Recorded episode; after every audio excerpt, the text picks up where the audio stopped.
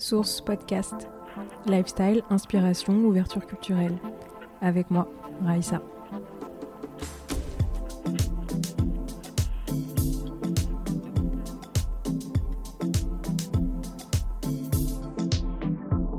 Bonjour Alexandra, je vous remercie. Euh, je vais te tutoyer dès le départ, ce sera mieux. je te remercie d'être avec moi euh, pour partager un, petit moment d'échange.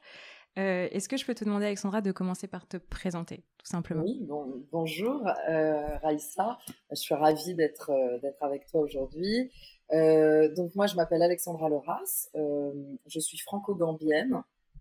bon, pour les non-voyants, je suis une femme noire avec des cheveux longs lisses et des boucles d'oreilles rouges avec des petits points blancs et un haut noir. Je suis euh, journaliste, mais également consultante en diversité. Donc, euh, j'habite au Brésil aujourd'hui. Je suis, euh, je suis parisienne, mais j'habite au Brésil depuis 9 ans. Mmh. et j'aide les entreprises à, embaucher plus de noirs et plus de femmes. Et j'ai développé toute une méthode pour aider les femmes à monter dans le haut leadership de multinationales. Mmh. Très bien. Qu'est-ce qui t'a amené du coup euh, au Brésil? Quel est le parcours globalement, les grands points saillants de ton parcours qui t'ont amené du coup euh, au Brésil? Alors j'ai toujours aimé voyager. Euh, j'ai eu la chance dans un premier temps grâce aux colonies de vacances parce que ma mère bossait pour la Thomson, donc j'avais l'opportunité de, voyager en colonie. Et puis ensuite mmh j'étais fille au père en Allemagne, en Angleterre et aux États-Unis. Euh, ensuite, j'ai également vécu en Espagne, au Mexique et en Suède. Mhm. Et euh, je, quand, lorsque je suis rentrée en France, euh, je me suis ensuite mariée avec Damien, qui est diplomate de carrière et qui a été nommé consul général de France à São Paulo. Donc, nous sommes partis nous installer à, à São Paulo, au Brésil, et nous avions donc euh, un petit garçon euh, qui avait euh, tout juste 5 mois quand on est arrivé au Brésil. Aujourd'hui, Raphaël a 9 ans. Et, en fait, oui, te, te, parler des grands points de, de, ma, de mon côté nomade, je pense que je me suis un peu arrêtée au Brésil parce que c'est un pays qui m'a bouleversée. Voilà. Et qui me et qui continue à me à me provoquer, à me stimuler. Et en fait, j'ai envie de m'établir ici parce que je me sens beaucoup plus efficace et utile euh, en dehors de la France que dans mon propre mmh. pays où justement la question raciale est, très difficile à aborder. Ok, c'est hyper intéressant. J'aimerais évidemment qu'on s'arrête sur, euh, sur ce que tu viens de dire, notamment ton, ton rapport avec le Brésil. Ça fait 9 ans que du coup tu y es établi. Et est-ce que tu te souviens des premiers... Tu as dit que ça t'avait bouleversé, c'est un pays qui te bouleverse. Est-ce que tu te souviens de tes premiers temps d'installation? Est-ce que Comment tu l'as vécu? Euh, Quel a été ton premier rapport d'étonnement en fait sur le pays? Alors en fait, j'ai un frère qui habite au Brésil depuis plus de 20 ans. Il est marié avec une brésilienne et ils se sont mmh. installés dans la Bahia. Euh, et donc j'ai été déjà venue plusieurs fois au Brésil et c'était vraiment pas un pays que j'appréciais parce que je trouvais que c'était un pays extrêmement raciste. Euh, mais euh, je l'ai connu en, en, tant que route, routarde, puisque en mode sac à dos. ouais. voilà. Donc je, je, me, je, me, suis beaucoup baladée au Brésil dans les années 2000. Et puis bah, là, je suis retournée au Brésil pour vivre. Euh, donc mon, mon, mari était conseiller de Nicolas Sarkozy, il avait été nommé ambassadeur de France à Bangkok. Et puis bah, mhm. moi, j'ai donné naissance à mon fils la veille de l'élection de Hollande. Et, euh, et, donc ensuite, on, a, on s'est fait couper la tête et on nous a envoyés euh, en punition, au lieu d'aller en, Thaïlande, euh, au Brésil. Et, euh, et donc c'était un peu difficile pour moi parce que c'était vraiment euh, le pays avec le Vietnam qui sont les deux pays où vraiment je n'avais pas du tout envie d'aller vivre. Mmh, c'est drôle. Mmh. Parce que j'avais eu des expériences d'agression de, et de et de micro-humiliation euh, à cause de ma couleur Au qui Brésil. me. Donc euh, j'avais clairement pas envie d'élever mon enfant dans un pays raciste. Hein. Mais ce qui a été intéressant, c'est donc euh, bah, je suis arrivée au Brésil avec, avec mon petit garçon qui par la loterie génétique est né blanc et blond. Mmh. Et donc, j'ai, je, je, vois bien que Raphaël ne, ne, va pas souffrir de racisme au Brésil, donc c'est, c'est déjà un point. Mais, mais ce qui est intéressant, c'est que moi, je suis arrivée en haut de la société brésilienne. Hmm. c'est la femme du consul de France, euh, donc euh, un pays hmm. euh, du premier monde pour eux, qui est un pays qu'ils admirent. Donc en fait, je suis arrivée dans une propriété de 2000 mètres carrés faite par Sergio Bernardes, qui est un, qui est un grand, grand architecte et disciple de Niemeyer. Mm-hmm. Donc avec tout d'un coup tous les privilèges un titre diplomatique, une belle maison, des moyens, du personnel, euh, mmh, euh, mmh, mmh. une reconnaissance et une légitimité euh, dans toutes les sphères de pouvoir, des moyens pour recevoir bah, 6000 personnes par an à la résidence consulaire. Donc, un, pouvoir pas symbolique, mais un pouvoir clairement social, de stakeholding, de, de network, de réseau, d'influence. Euh, de vitrine d'excellence à la française pour promouvoir des événements euh, sur euh, voilà toute, l'excellence à la française. Donc je recevais LVMH pour faire des, dégustations de Dom Pérignon. Enfin, c'était vraiment une, une, période très très joyeuse et très agréable. Et puis la façon dont les gens me traitaient, c'était bah, tout, tout d'un coup ce, cet espace de enfin de, j'ai du mal parfois à trouver mes mots parce que je ne parle pas tous les jours français. Euh, en fait, j'avais euh, voilà, une certaine euh, reconnaissance et admiration de, de, la, de la haute société brésilienne. Et puis petit à petit, j'ai commencé à exercer bah, ce, cet espace de privilège d'accès aux médias pour parler du fait que j'étais toujours la seule femme noire dans tous ces espaces de pouvoir. Mmh mmh et que euh, bah, dans une société euh, comme le Brésil, où tu as 118 millions de noirs, 56% euh, de la société brésilienne se considère noire, mais elle est beaucoup mmh. plus importante parce que tu as beaucoup de noirs de ma couleur qui ne se considèrent pas noirs. Donc, ok, on va en parler, ouais. ouais donc, donc, en fait, je trouvais ça étrange parce que d'une certaine manière, quand on est en France, on a une narrative sur le Brésil qui nous est transmise à travers le carnaval, à travers le, foot. Donc c'est très divers, enfin c'est très très divers et, et, et, la diversité euh, dans ces milieux sont euh, juste euh, très très claires. Donc finalement, je pensais que le Brésil devrait avoir 56% bah, de noirs au gouvernement, au Congrès, mmh. à mmh. l'Assemblée au Sénat, et, donc, euh, bah non, dans les bords exécutifs, euh, dans les médias, et non. En fait, on a moins d'un pour cent de noirs dans toutes ces sphères de pouvoir. On a 4% de noirs à la télévision, qui sont toujours mmh. hein, relayés dans des stéréotypes du méchant trafiquant de drogue ou de la femme de ménage. Et mmh. puis, on a clairement voilà, 0,4% de femmes noires comme CEO euh, d'entreprise euh, au Brésil. Donc, euh, ben voilà, on est juste absent de tous ces espaces de pouvoir et de prise de décision. Donc, il y a un vrai racisme systémique, structurel, une apartheid et une ségrégation extrêmement sophistiquée et cordiale, hmm. presque.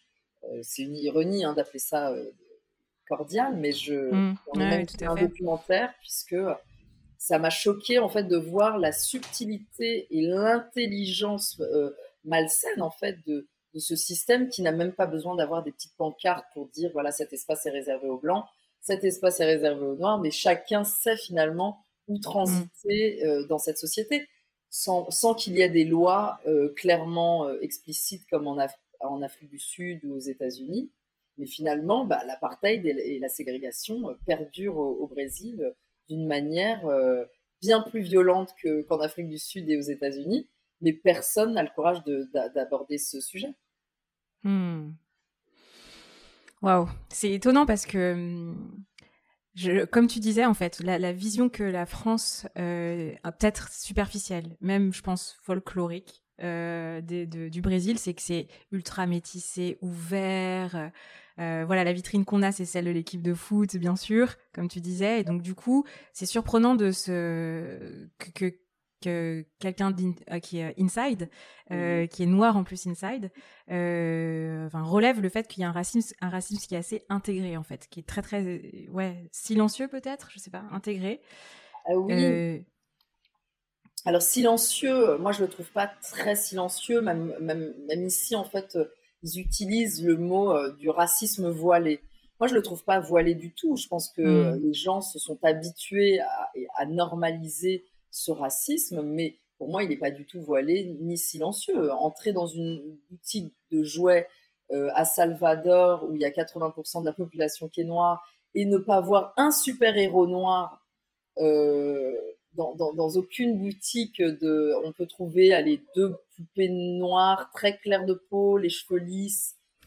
Donc euh, sur, bah voilà, pour moi c'est du racisme qui est juste euh, extrêmement violent. Quoi. Il est clair, il est explicite, et euh, mais on s'est juste habitué à à ne pas voir ça comme un problème. Donc moi quand j'entends un taxi, un, un, taxi me dire ah non moi j'ai jamais souffert de racisme au Brésil, et je lui dis mais ça vous dérange pas d'allumer la télévision et de pas vous voir représenter, de pas vous mm. voir euh, dans les dessins animés euh, lorsque vous étiez enfant, de pas vous voir dans les livres scolaires, euh, sauf à partir du, du, bien inconscient, en tout cas de, la narrative de l'esclavage, de pas mm. avoir de référence sur les inventeurs noirs, de, du frigidaire, de, de, de l'ascenseur, du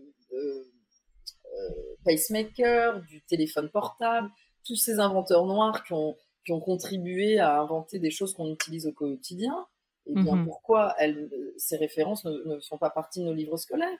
Mhm, Tout à fait. Pour moi, c'est du racisme. On, on, est, on est juste trop habitué à vivre dans une société eurocentrée, promeut euh, la narrative d'une beauté euh, euh, supérieure du blond aux yeux bleus, puisque rappelons-le, des milliers de nazis sont venus se cacher au Brésil après la Seconde mm. Guerre mondiale.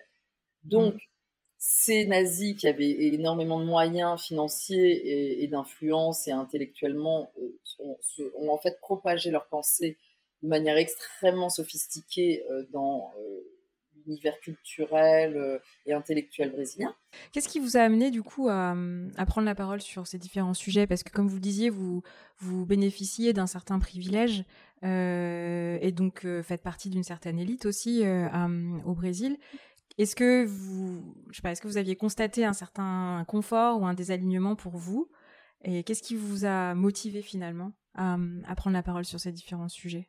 Est-ce qu'il y a un élément déclencheur ou plusieurs peut-être plusieurs faits corrélateurs ou corrélatoires euh, qui m'ont poussé à prendre la parole. Euh, bon, déjà, j'avais fait mon mémoire euh, de master à Sciences Po sur ce sujet, donc sur les stéréotypes.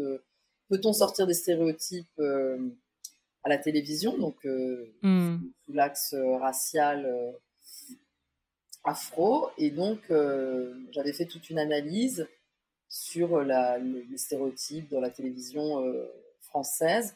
Et donc déjà, le livre de Lilian Thuram, Mes étoiles noires, était un livre qui hmm. m'avait euh, enfin, transcendé, euh, puisque c'est à cet endroit que j'avais découvert qu'on avait des tas d'inventeurs, des, tas d'inventeurs noirs dont on dont j'avais jamais entendu on parler. parlait jamais, ouais. Hmm. Et puis donc des, dans le monde de la technologie, des sciences, voilà, j'avais beaucoup, beaucoup de références. Et puis, euh, donc j'ai commencé à me pencher sur ce sujet. Donc j'ai également écrit un livre au Brésil sur ce sujet, puisqu'il n'y avait jamais eu de livre sur les inventeurs noirs qui avait été fait.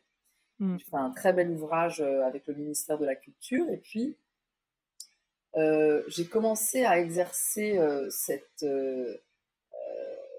ouais, mon espace de, de, parole grâce au fait que j'étais femme du consul de France.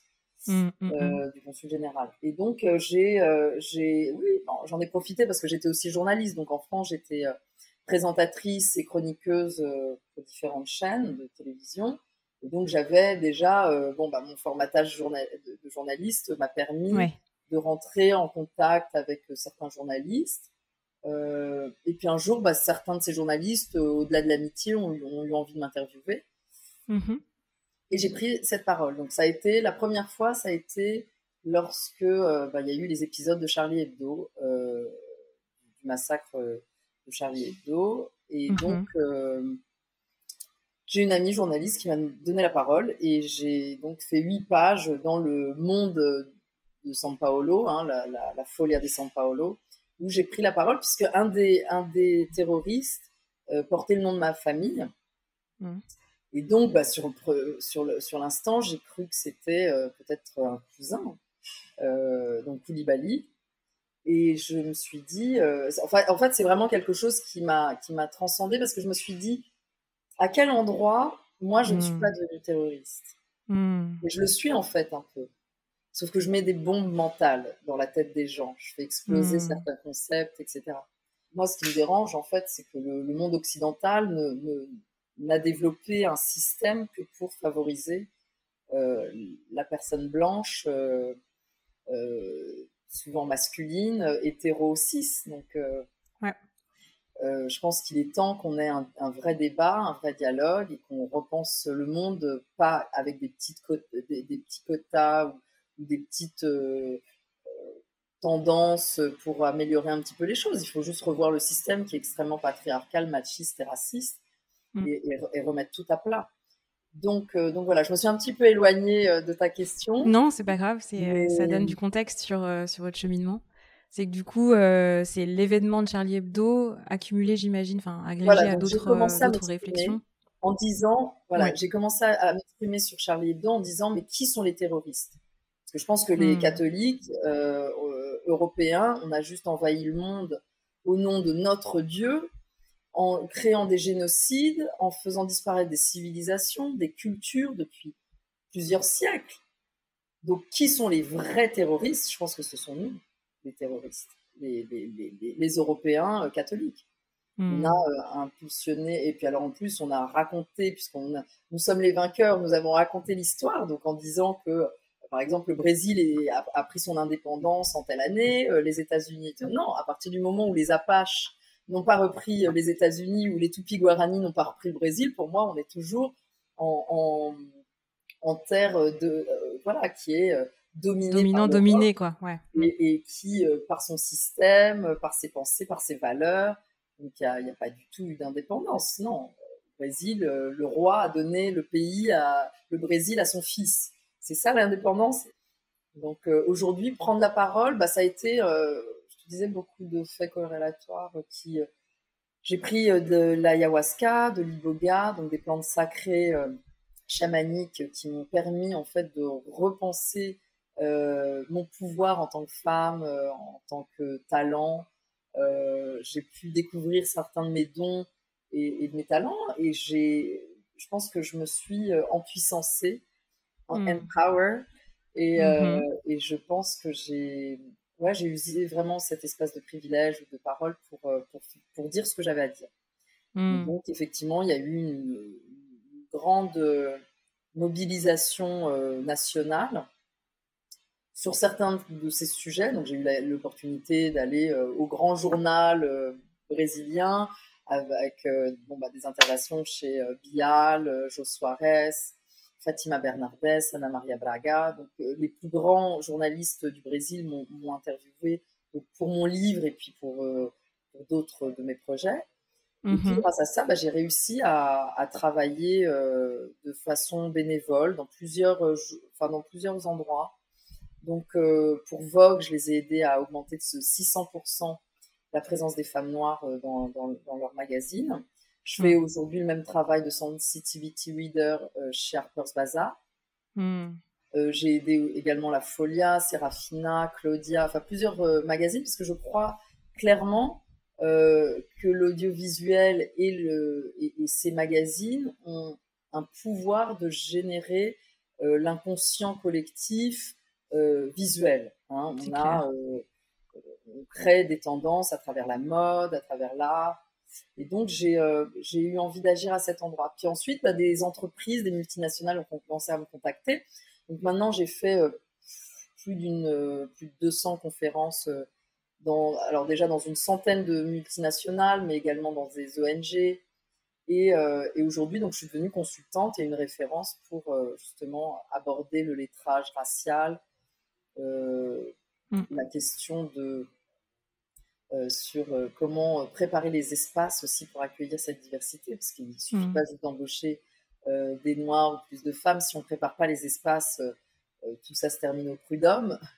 Bah, voilà, donc je, je, leur, je, leur, enseigne aussi à comment penser leurs espaces, leurs campagnes publicitaires, travailler avec des agences publicitaires qui embauchent aussi des noirs, parce que sinon on reproduit les clichés euh, du hmm. blanc euh, qui pense que le noir est comme ça, euh, du monde urbain, hip-hop, tatoué, ouais, ouais, ouais. ouais. enfin, voilà, et donc il est important qu'on travaille en, laissant le protagonisme à des noirs pour, hmm. s'exprimer sur, sur, justement comment nous nous voyons, comment nous nous sentons et comment nous avons envie de séduire le, consommateur final euh, à travers notre, notre propre narrative. Et donc, euh, donc voilà, moi j'aide euh, surtout les entreprises à augmenter leur rentabilité également sur l'afroconsumérisme. Et, et voilà, bah, je pense que d'une mm. certaine manière, c'est ce qui impacte aussi quand je vois des enfants qui vont se voir dans les publicités, se voir dans les novellas, sitcoms et autres séries, dans les livres infantiles, dans les livres scolaires, etc., leur auto-estime mm. sera différente. C'est clair. Donc, moi, je prends un côté, je prends le côté capitaliste euh, euh, de l'afroconsumérisme, mais c'est parce que je pense que c'est à, travers euh, cette, cette puissance finalement que les entreprises. Ce scale, en fait. Ouais. voilà, en, en, faisant des campagnes publicitaires qui vont marquer peut-être beaucoup plus les esprits que ce que l'État ou le gouvernement enfin, pourrait, pourrait, pourrait mettre en place avec des campagnes euh, fédérales euh, statales. Enfin, hmm. je pense que clairement, les entreprises, les multinationales ont beaucoup plus de pouvoir que l'État sur ces hmm. il y a beaucoup de choses que aller travailler là-bas, mais c'est en fait tout ça est plutôt organique en fait. Ça s'est ça s'est passé. Euh. Alors bien sûr, je pense que clairement, on préfère écouter au Brésil une femme noire française de l'élite qui a fait qui est diplômée de Sciences Po, euh, qui a un pédigré euh, voilà assez euh, romantisé, glamour. Et, je m'habille comme eux, je m'exprime comme eux. Mm, voilà, c'est mm. beaucoup plus simple de m'écouter que finalement d'écouter la femme noire d'une classe inférieure économiquement, qui est peut-être un peu, voilà, avec des codes différents de la favela. Euh, et, ça, euh, moi, j'ai tenté et je le fais euh, dès que je peux, c'est d'ouvrir justement ces portes. Que ce soit à Camila Ribeiro, à Monique Evel, à Nathalie Méry, à, toutes ces références que j'ai aidées à, à, plusieurs endroits de, de, mon parcours pour qu'elles puissent apparaître plus. Voilà. Dans les une plateforme, en fait. ouais. talents. Voilà, donc je, je, je, les, je, les, ai aidés avec mon, mon réseau. Et puis j'ai organisé aussi un TEDx mm. euh, que de femmes noires mm. dans, le plus bel hôtel de São Paulo. Donc euh, amener la favela euh, dans le plus bel hôtel 5 étoiles de São Paulo, c'était aussi un, moment historique. Symbolique, tout à fait. de ramener et... Rajaú et Capão Redondo, qui sont deux favelas très importantes au Brésil. c'était quand même voilà, un joli pied de nez. Et il y a beaucoup de choses que, que tu as, dit, Alexandra, qui en France seraient super. Comment dire Jetteraient le feu de la controverse, quoi. C'est genre, oh là là, mais non, elle peut pas dire ça. qui serait hyper. je sais pas, si, je sais pas si, tu partages la même vision depuis le Brésil, mais c'est vrai que c'est des sujets qui sont tellement sensibles en France que de les raconter sous ce prisme-là, avec ta voix, rien que ça, en fait, euh, c'est, euh, c'est, ça peut être extrêmement mal perçu mmh euh, et sujet à controverse quoi. À controverse plus plus. Mais parce comment tu, oui. oui, j'allais te dire comment tu sens le. Excuse-moi, je crois qu'il y a un petit décalage, mais comment tu sens la maturité de. de... T'as un petit peu répondu, mais comment tu sens la maturité de des médias brésiliens euh, sur ces sujets-là? Ils t'écoutent euh, c'est pas quelque chose. Enfin, voilà, ils t'écoutent. Ils sont-ils matures en fait pour avoir ces discussions avec avec, euh, avec nous? Alors, ils m'écoutent surpris. Euh, mais par exemple, moi, j'ai pas du tout la maturité d'avoir la patience de rester en France, par exemple. je pense que me fatigue et j'ai pas du tout la maturité, ni l'envie, ni, la patience en fait de, euh, de, prendre le temps. J'admire euh, les Rokhaya Diallo, les Aïssa mm les, Isabelle qui, qui, ont le courage. Amandine Gay, enfin bon, il y a tellement de femmes extraordinaires, femmes noires extraordinaires en France, mais qui commencent à être euh, entendues, mais qui euh, se font lyncher. Et puis, euh, bah, le français a, peut-être commencé à comprendre ce que c'était que le man-interrupting et le mansplaining, qui est le fait de d'interrompre les femmes pour prendre la parole et ne pas les laisser terminer ce qu'elles ont à dire. Donc le man les rectifier. Le mansplaining, c'est euh, interrompre la femme pour expliquer à sa place ce qu'on pense euh, maîtriser beaucoup plus qu'elle, même lorsqu'elle a fait un doctorat sur, le sur ce sujet en question. Eh bien, mhm. je pense qu'en France, il faut qu'on aborde le white splaining et le white interrupting, parce qu'en fait, euh, moi, je pense qu'il faut qu'on arrête d'écouter des... Et pas forcément en allant à l'extrême d'un de, Zemmour ou d'un Finkielkraut. Je pense que moi, dans ma propre famille, les, les Blancs n'ont pas du tout envie d'entendre ce que j'ai à dire.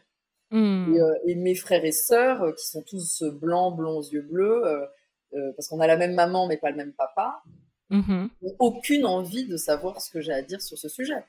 Hmm. j'en ai, j'ai cinq frères et sœurs, j'en ai une qui suit, qui, qui, suit mon Instagram sur ces sujets.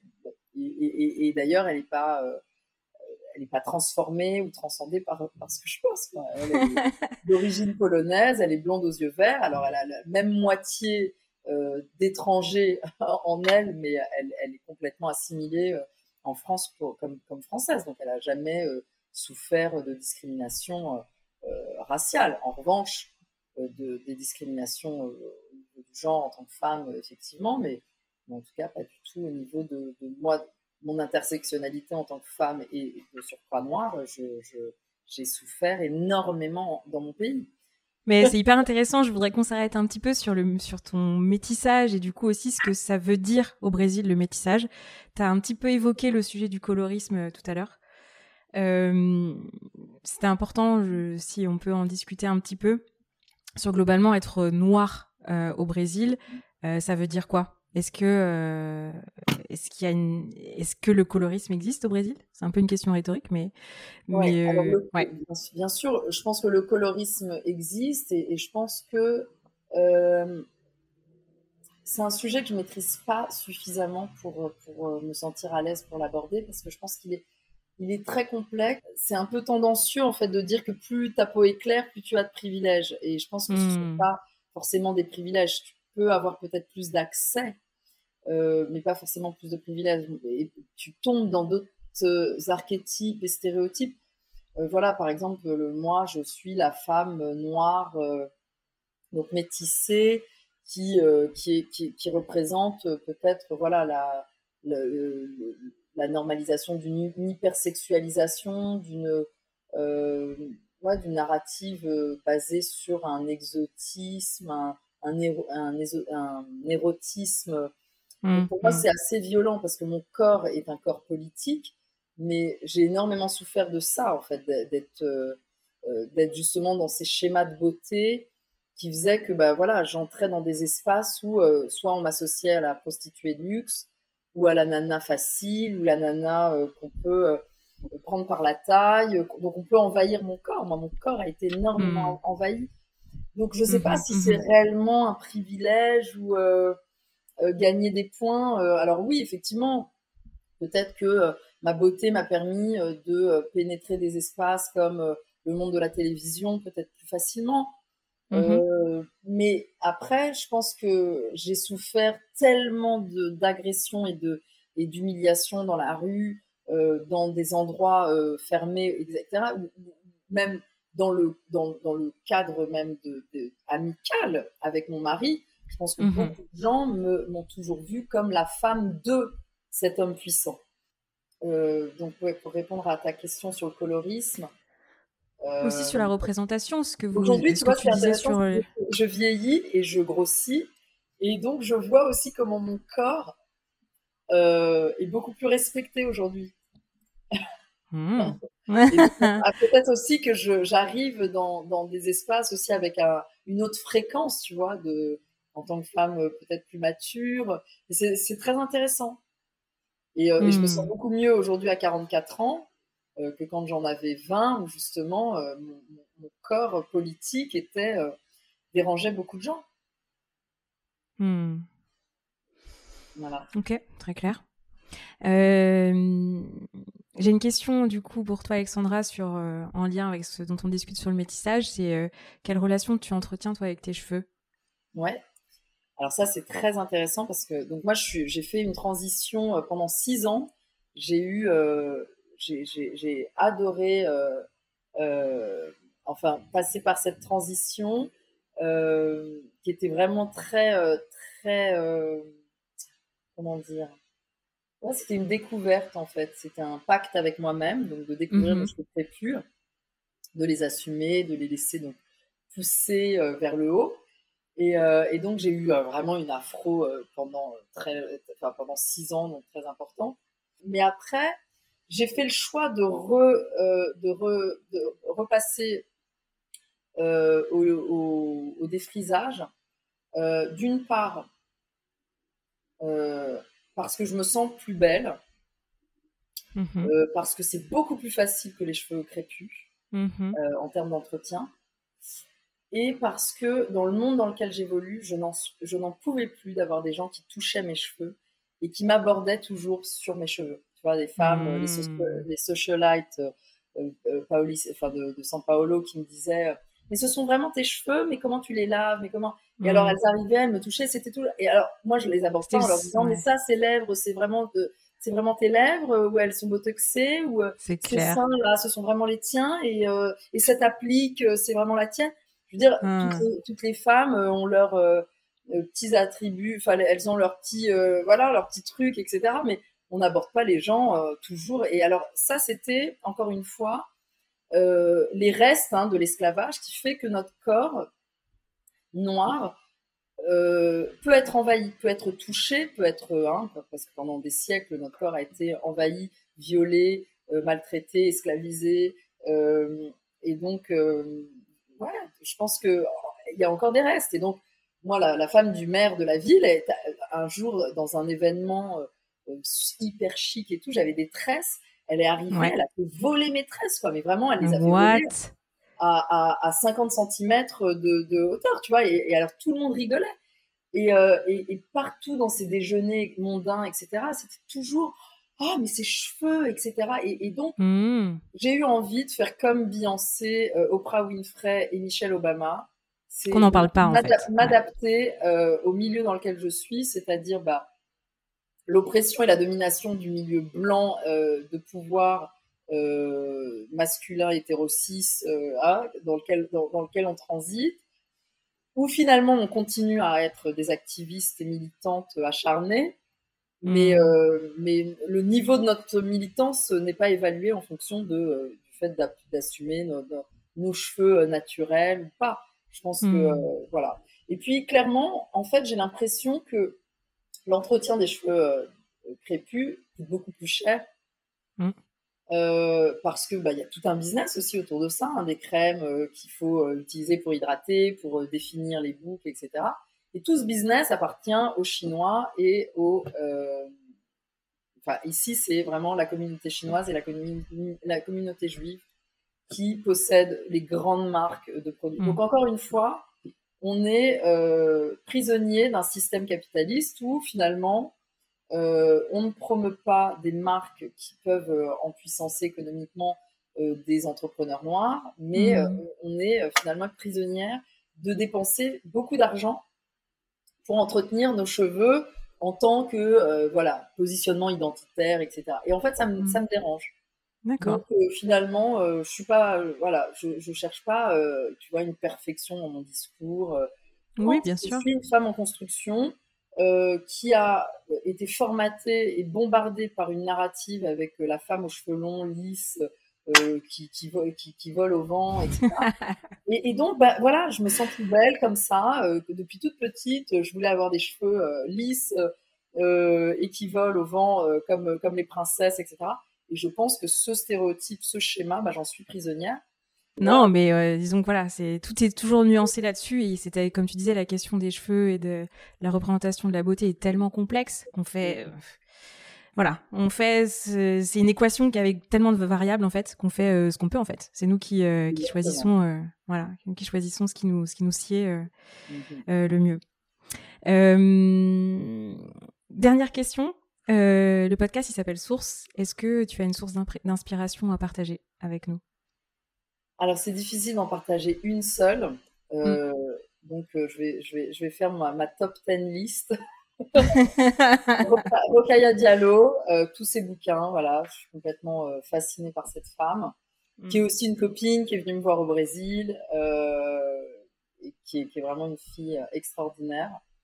et sûrement une cousine éloignée, parce qu'on a, mm. on a, on a des, des, des, parents qui viennent du, du, du même, enfin de Gambie, donc, euh, comme la Gambie est un tout petit pays, euh, le pays d'Afrique et qui euh, est un pays avec moins d'un million d'habitants, si on regarde nos ancêtres, on a sûrement des liens familiaux. En tout cas, moi, je le ressens très fort. Je dirais le, Mes étoiles noires de Lilian Thuram, hmm. une grosse source aussi d'inspiration. ensuite, des choses qui ont vraiment impacté ma vie, c'est de faire beaucoup de développement personnel. Hmm. avec Tony Robbins, avec euh, Joseph McClendon III, qui est un homme noir, euh, speaker et, et, un conférencier incroyable, un peu comme Tony Robbins. C'est le hmm. bras droit de Tony Robbins. D'accord, d'accord. Comme référence. Donc ça, ça m'a vraiment aidé à repenser mes valeurs et à, hmm. me, et, à me permettre en fait de rêver plus haut. Voilà, hmm. de ne pas rester à ma place, comme le, comme le livre de Comme le dit. Donc il y, a ça, euh, l'ayahuasca et l'iboga, c'est ces plantes spirituelles qui m'ont vraiment aidé aussi à, à, devenir la meilleure version de moi-même. Euh, hmm. Ensuite, euh, aller à Burning Man.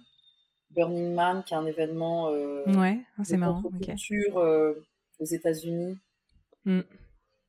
voilà, où des artistes du monde entier se réunissent pendant une semaine au milieu du désert, où on n'a pas le droit de hmm. ni vendre ni acheter quoi que ce soit. Et tout mm. est à propos de donner et de recevoir. Et c'est un très très bel mm. événement qui m'a qui m'a aussi euh, transformée. Euh, voilà, je, je dirais euh, ces, ces sources-là et puis la nature. Toujours mm. aller.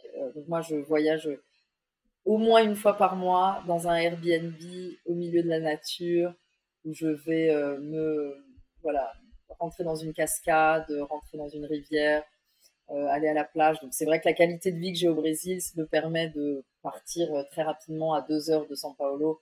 Je suis mhm. déjà en pleine euh, forêt atlantique, donc c'est merveilleux. Et, et j'ai une vraie connexion avec la nature. C'est vraiment un endroit où je canalise beaucoup d'idées, beaucoup de mes contenus, et où je me ressource, où j'arrive à analyser, à prendre du recul, à me dépolluer des réseaux sociaux, de l'accélération de la vie dans laquelle on est. Et mhm. Euh, c'est vraiment un médicament quoi. pour moi. Euh, et, toi qui es pharmacienne, voilà, moi mon médicament c'est la, c'est la nature. Mm. Euh, j'ai aussi fait deux, deux fois une partie de Saint-Jacques-de-Compostelle. Je pense que ce sont des chemins sacrés au-delà. Hein. Je pense que ce sont des chemins celtes et, avant d'être catholique. ce sont des chemins de pouvoir et ce sont vraiment des chemins qui m'ont aussi aidé à canaliser beaucoup d'idées, qui m'ont fait beaucoup de bien. Puis je trouve que c'est une façon sympa de voyager euh, euh, avec 4 kilos de vêtements et, d'affaires en fait sur son dos pendant un mois. ça nous permet aussi de revenir et de se rendre compte qu'on n'a pas besoin de grand chose. Hmm. Pour être wow. Ok. C'est hyper inspirant. Merci beaucoup. Merci beaucoup, Alexandra. Bah, merci beaucoup, Raïssa. Je vous remercie d'avoir passé du temps avec moi, avec nous. N'hésitez pas à laisser une review ou à partager l'épisode si vous avez aimé. Euh, tout partage de feedback aussi est, est le bienvenu. Merci beaucoup. Namasté.